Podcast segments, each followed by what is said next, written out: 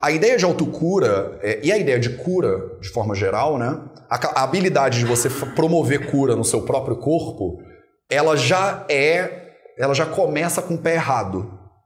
Então eu já tenho que começar meio que criticando o, o próprio tema da palestra que eu mesmo resolvi dar.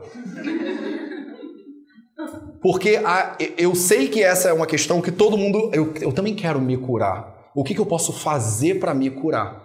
E o processo de cura, ele é o oposto disso. Ele é o, o diametralmente oposto a isso. Você quer ter mais saúde? Gente, não tem segredo. É trabalho, disciplina e perseverança todo santo dia. Esse é o Projeto 0800. Sejam todas bem-vindas ao espaço Arahat, tem um jeito certo de pronunciar? Arahat. Em português? Arahat. Arahat. Em português eu acho que vai ficar Arahat mesmo, né? Arahat. Arahat. Então sejam todos bem-vindos ao Espaço Arahat. Obrigado, Rafa, por ter me convidado para essa semana de inauguração. E a Vivi também. E a Vivi também.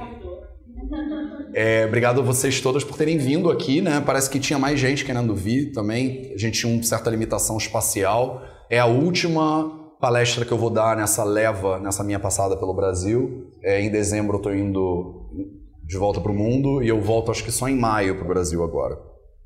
Então, obrigado a vocês todos por terem vindo para a gente falar um pouquinho sobre Ayurveda e autocura, né? Essa ideia de autocura que a Rafa, na verdade, que sugeriu esse título, esse tema da palestra. É, e eu acho que eu achei bastante interessante também. Eu não sei como vocês se sentiram, porque acho que é uma demanda bastante comum das pessoas. Muitas pessoas não querem estudar Ayurveda ou essas terapias diferentes, medicinas diferentes, para virarem médicos efetivamente. A maioria das pessoas que eu vejo, elas querem entender como fazer a sua vida ficar um pouquinho melhor. Então, como viver com tipo um degrauzinho acima de onde eu tô. Sempre que eu como, eu sinto um desconfortinho aqui. Tem algum jeito de eu não ter essa sensação? Ou eu acordo já meio cansado, tipo, eu não consigo fazer nada antes de tomar o meu café. Não sei se algum de vocês se identifica com essa, com essa ideia, mas se você acabou de dormir 8 horas e você ainda está cansado, realmente tem alguma coisa ali que de repente pode melhorar um pouco, né? Então, acho que essa ideia de autocura, ela fala é, para todas essas, essas vontades que a gente tem de de repente conseguir dar um passo ou subir um degrauzinho em, em, em qualidade de vida, né? Como todas as vezes que eu falo, e como eu falei para vocês no começo, é, eu venho de uma tradição que é uma tradição védica, né? que é uma, um tipo de cultura que se desenvolveu na Índia há milhares e milhares de anos, mas que acho que se aplica é, da mesma forma ao mundo inteiro. E nessa tradição é muito artificial é, a gente fazer uma apresentação 100% unilateral. Então eu vou fazer o mínimo que eu puder disso e eu espero que vocês é, me perguntem coisas depois. O melhor jeito da gente chegar a algum lugar é interagindo. E eu sei que esse é o jeito que para nossa cultura é talvez até desconfortável. Às vezes a gente vai a uma aula e quando alguém levanta a mão para perguntar, a gente fala: "Para, cala a boca". Né? Tipo, para quê? Vai... Ah, lá vem o chato perguntar fica quieto, né? Deixa o professor falar. Você não é o professor. Deixa o professor falar. A gente vem de uma tradição de, eh, de ensino que é muito industrial, né? A gente é, é treinado como no século, na metade do século XIX, os operários eram treinados dentro de fábrica. Então, desde criança você tem que estar sentado, você só pode levantar quando uma sirene tocar. Se você quiser ir ao banheiro, você tem que pedir permissão. Se o chefe não te der permissão, você não pode ir. Então, essa maneira de doutrinar o nosso comportamento para que vocês fiquem passivos, só observando e não quererem interagir, é totalmente detrimental ao aprendizado de vocês dentro de qualquer linha de conhecimento védico. Eu acho que qualquer linha de conhecimento. Se você não tiver um impulso de questionar é, e de querer saber mais e de não entender, mas vou continuar buscando, você não chega a lugar nenhum. Pelo menos não, não chega a lugar nenhum dentro do Ayurveda. Então, eu vou falar um pouco sobre essa ideia de autocura e sobre algumas, é, alguns alicerces de como entender isso, de que ângulos entender isso. E aí, a partir disso, eu espero que vocês perguntem. por vocês perguntarem, eu não quero dizer, por favor, me conte a história da sua vida inteira, do início até o final. Porque isso sim, às vezes, é meio detrimental, né? As pessoas. A pessoa levantou a mão e agora ela vai contar a história do casamento dela de 15 anos que não funcionou. Então é tipo, é, às vezes as pessoas não conseguem se relacionar com a sua história, então gera uma dificuldade para os outros, para os outros membros do grupo, de estarem presentes ali e te ouvirem. Então, na hora que a pessoa começa a falar, então, há 15 anos atrás, aí alguém já vai catar o celular, né? Deve ter alguma coisa mais interessante acontecendo aqui no Insta. Então, é, se vocês tiverem, se vocês perguntarem de um lugar de curiosidade, de um lugar de humildade, todo mundo se beneficia da pergunta. Todo mundo se interessa, porque é, a pergunta, o, a curiosidade, ela é comum a todas vocês, senão vocês não estariam aqui essa hora. Vocês estariam em casa vendo o que, que passa na televisão essa hora, Jornal Nacional, sei lá. Vocês estariam vendo alguma coisa dessas horrorosas que não serve para nada na televisão. Vocês vieram aqui porque vocês estão curiosos. Tem gente de vocês que talvez não saiba muito bem o que é Ayurveda. Tem alguns de vocês que não sabem nada, que nunca ouviu falar. E maravilha. E a gente vai honrar as dúvidas de todos vocês. Então, Primeiro, vamos falar um pouco sobre a ideia de autocura. A ideia de autocura é, e a ideia de cura, de forma geral, né? A, a, habilidade de você promover cura no seu próprio corpo, ela já é, ela já começa com o pé errado. Então eu já tenho que começar meio que criticando o, o próprio tema da palestra que eu mesmo resolvi dar. Porque a, eu sei que essa é uma questão que todo mundo. Eu, eu também quero me curar. O que, que eu posso fazer para me curar? E o processo de cura, ele é o oposto disso. Ele é o, o diametralmente oposto a isso. No Ayurveda, quando a gente estuda, eu moro na Índia, né, para você, para é, aqueles, aquelas de vocês que não sabem, e eu trabalho num hospital, eu estou terminando a faculdade de medicina lá na Índia, que é uma faculdade de medicina ayurvédica. Você pode estudar na Índia quando você vai fazer medicina, diferente do Brasil que você vai fazer medicina, você só escolhe uma medicina, você não tem opção. Na Índia você tem opção. Então você pode fazer a medicina que eles chamam, é que a gente chama de medicina moderna, e você pode fazer a Ayurveda, que é o que eu faço, que é o BAMS, o bacharelado em medicina e cirurgia ayurvédicas. Então, a gente estuda o sistema moderno e estuda uns textos sagrados super antigos que a gente chama de samhitas e outros que a gente chama de nigantos. Então, é, alguns lugares na Índia ainda aplicam esse conhecimento, por exemplo, o livro mais antigo que eu tenho, o Charaka Samhita, tem 4 mil anos mais ou menos. A gente estuda ele no original e aplica ele da maneira como ele estava escrito há 4 mil anos e funciona da mesma forma. O segredo para isso é que o ser humano, ele, a gente às vezes pensa, nossa, o conhecimento ayurvédico é milenar. 4 mil anos é muito tempo.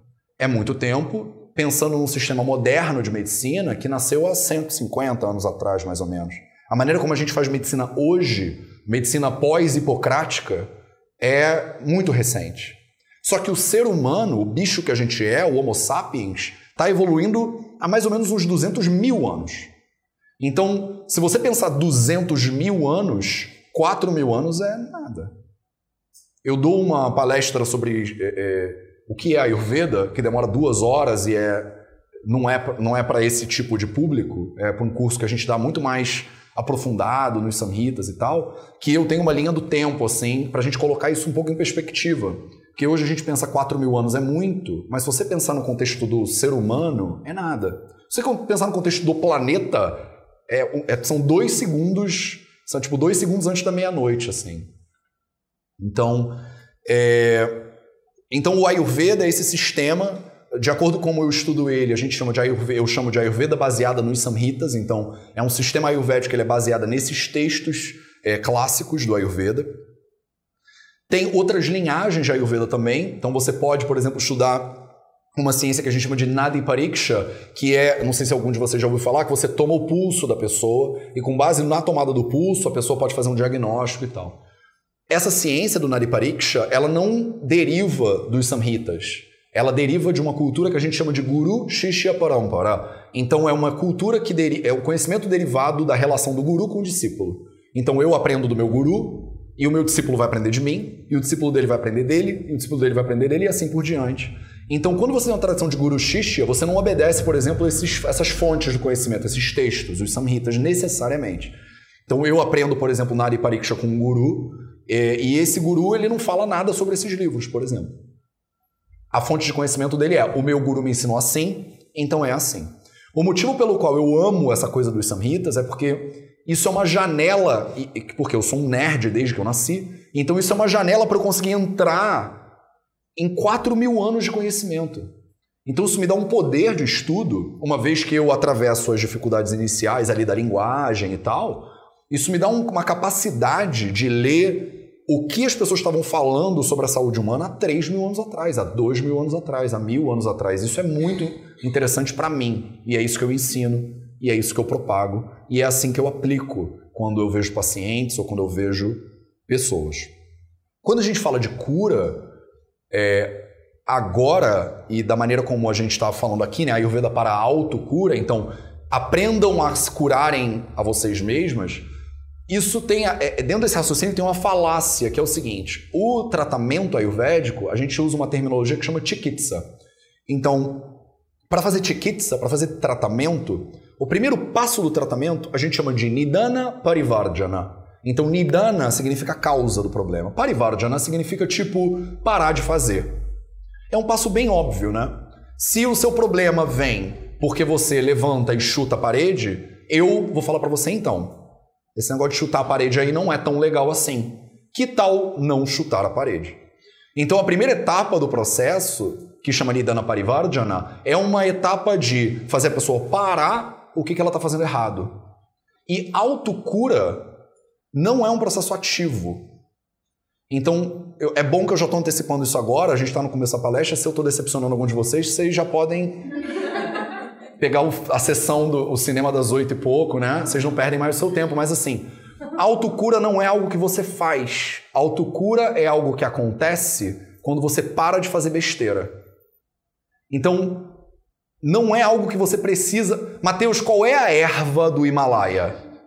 Qual é meu dosha? Se eu for pita, eu tenho que comer tudo de pita, não é isso? A gente quer fazer alguma coisa. Como é que eu fico mais calmo? Como é que eu fico em silêncio? A gente não tem isso. Vou fazer um curso de meditação de 10 dias, mas é em silêncio. Deus me livre. 10 dias em silêncio, isso é coisa de maluco. Porque ficar em silêncio não é. Percebe? Ficar em silêncio não é uma ação. A gramática engana a gente, porque parece que você está ficando em silêncio. Mas é mentira. Você tem um rádio tocando uma música. Para você silenciar o rádio, você não adiciona silêncio ao rádio, você retira o barulho. Isso é autocura. Então pronto, acabamos a palestra. Obrigado por vocês terem Então, assim, esse exemplo do rádio eu acho que, que, é interessante porque vocês podem, né? Vocês conseguem visualizar o que eu estou querendo dizer, né? Então, muitas pessoas me perguntam, Mateus, como é que eu faço esse rádio calar a boca, né? Ou a pessoa chega cansada em casa e ela fala: Eu trabalho o dia inteiro, eu cheguei em casa 10 horas da noite, eu estou exausta, eu preciso ver televisão para relaxar. Você precisa fazer alguma coisa para relaxar. Eu preciso ouvir música, conversar com alguém e olhar o WhatsApp enquanto eu dirijo. Tipo, uma atividade só não é mais suficiente para gente, nem duas. Eu preciso ir ao banheiro com o meu celular. Porque não tem como. Eu vou ficar cinco minutos fazendo cocô sem dar um like no Instagram, no Facebook. Imagina. Quantas fotos de gatinhos e quantas coisas engraçadas eu vou perder nesses cinco minutos? Inviável, Matheus, não dá. Você é um nazista do silêncio. Você quer que eu faça o quê? Que eu vá morar numa vila, numa ecovila onde não tem Wi-Fi? Não, eu só falei pra você ir ao banheiro sem o celular. Mas a gente reage, né? Muitos de vocês agora, o que eu tô falando, tem gente que acha engraçado, mas tem gente que fala. Tudo bem, vai, tudo. Entendi. Mas vai ao banheiro uma vez sem o celular. Uma, sem livro, sem celular, sem nada. Você já está fazendo uma coisa. Já tem uma atividade, assim, muito importante, diga-se de passagem, acontecendo. Mágica. Uma atividade mágica, que você não tem o menor controle, que acontece por meio de você. A autocura é a mesma coisa. A autocura acontece quando você não está atrapalhando. Então, uma palestra sobre autocura é muito menos uma palestra sobre o que, que você pode fazer para ficar saudável e é muito mais uma palestra sobre o que, que você precisa parar de fazer para ficar saudável. E todas vocês e você, ou você, fazem alguma coisa. Todo mundo faz alguma coisa. A maioria das pessoas sabe exatamente o que, é que elas fazem. Elas vêm numa sessão individual comigo, elas sentam na minha frente, elas me contam tudo o que elas fazem, e aí elas olham para mim e falam assim: Você não vai tirar o meu café, vai?